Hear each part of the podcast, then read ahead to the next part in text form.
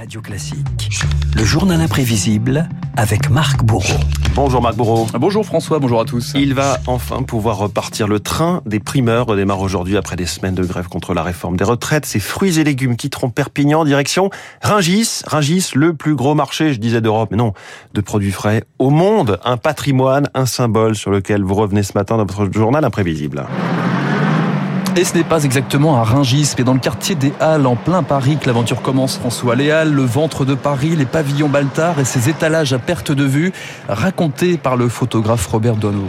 Les Halles, pour moi, représentent exactement le lieu où je trouve toutes les beautés du monde et toutes les plus belles lumières du monde. Et les types d'individus que j'aime bien, les tireurs de diable, des renforts qui sont employés pour une nuit. Et puis, il y a tout ce qui vit autour des Halles, que ce soit les, petits cafés, leurs passeurs de couteaux, les marchands de fruits, tous ces gens-là disparaissent. Dans les Halles de Paris, près de la rue Saint-Denis, il y a tout un monde qui vit. Et eh oui, il y a tout un monde qui vit, chantaient les frères Jacques. Un siècle de marché de gros rattrapé par les Trente Glorieuses. Paris grandit, mais son marché étouffe.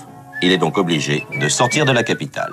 Et oui, on parlait déjà d'encombrement, on parlait déjà des rats dans la capitale. Résultat, en 59, De Gaulle ordonne la construction d'un nouveau marché. Ce sera Ringis, modernité politique et gros sous, coordonné par un certain Libert Bou. Paris intéresse comme lieu de réapprovisionnement les grandes places étrangères. Les Italiens sont désirés de vendre à Paris, les Allemands sont désirés d'acheter à Paris. Pour la dernière nuit, restaurants et cafés des vieilles halles avaient fait le plein. Mais cette gaieté était un peu forcée. Et à l'aube, une grande lassitude enveloppait ce bon vieux quartier.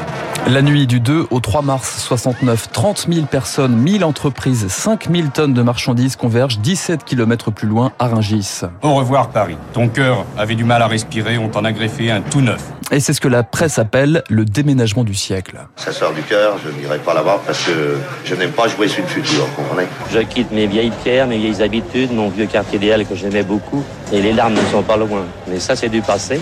Ce marché est magnifique et c'est un marché d'avenir qui sera certainement sensationnel. Ici, chaque négociant dispose d'un carreau à trois échelons. Les dépôts en sous-sol reliés par monte-charge au carreau et à l'étage, un bureau. Du vrai moderne tout cela. Au marché, au marché, tu peux, tu peux tout trouver. Des patates et du poisson, des savates et du savon. Oui, Rungis, c'est un peu le fantasme d'Henri Dess. Hein. On peut dire ça, on peut dire ça, François. 200... Des savates et du savon. Des savates et du savon, pourquoi pas 200 hectares et des rayons à n'en plus finir. Il y a 4 km, je crois, entre les légumes et les poissons. Il va naître une nouvelle génération de restaurateurs à gros mollets. Le premier marché à ouvrir, c'est celui des fruits et légumes, à 3 heures.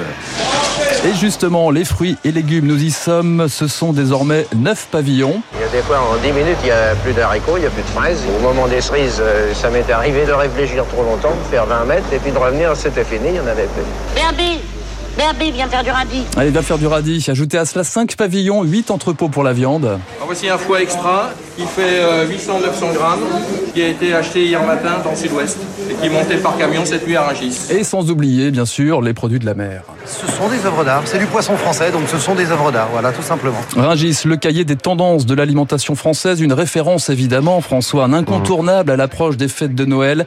Et le refrain est toujours le même. La table des fêtes de fin d'année ressemblera comme une sœur à celle de l'an dernier. C'est Rungis qui le dit. Je dois dire que ce matin, 84, lorsqu'on est parti de la maison, et quand Carla m'a dit, ce matin je viens avec toi, hein, c'était quand même une journée qui commençait bien.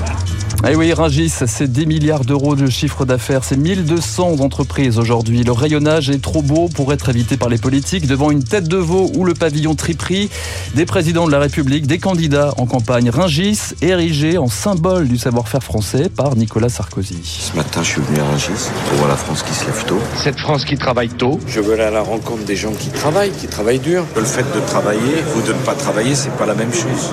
Ils disent laissez-nous travailler pour gagner plus. Ah oui, c'est à Rungis que les slogans s'affine et se reformule. Moi, je pense qu'on peut faire travailler plus les gens en gagnant davantage.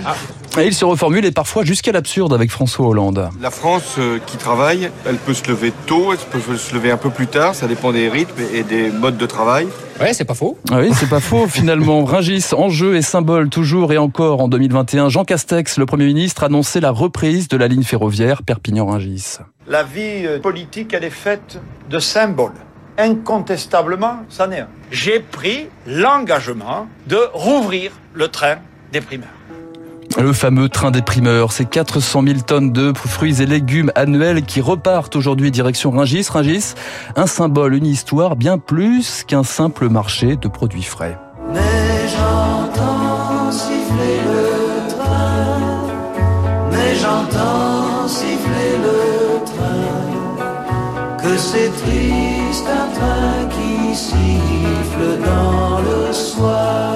Et à Rungis, il y a aussi euh, des petits cafés, des petits bistrots, un peu comme au Hall de Paris à l'époque. Mais je peux vous dire, pour avoir fait deux trois reportages, que à 3-4 heures du matin, euh, quand certains ont terminé leur journée, c'est pas seulement tête de veau et c'est pas uniquement du café qu'on boit euh, à cette heure-là. Il y a aussi autre chose. mais comme il est encore un peu tôt, on va s'arrêter là. Merci beaucoup. C'était le journal imprévisible de, de Marc Bourreau, scénarisé par Marc Bourreau. Je parle de scénariste car ceux d'Hollywood, ça y est, se mettent en grève. Ce n'est plus une menace. C'est le grand amateur de séries et de films qu'est David Barrault va nous dire si un happy end est proche.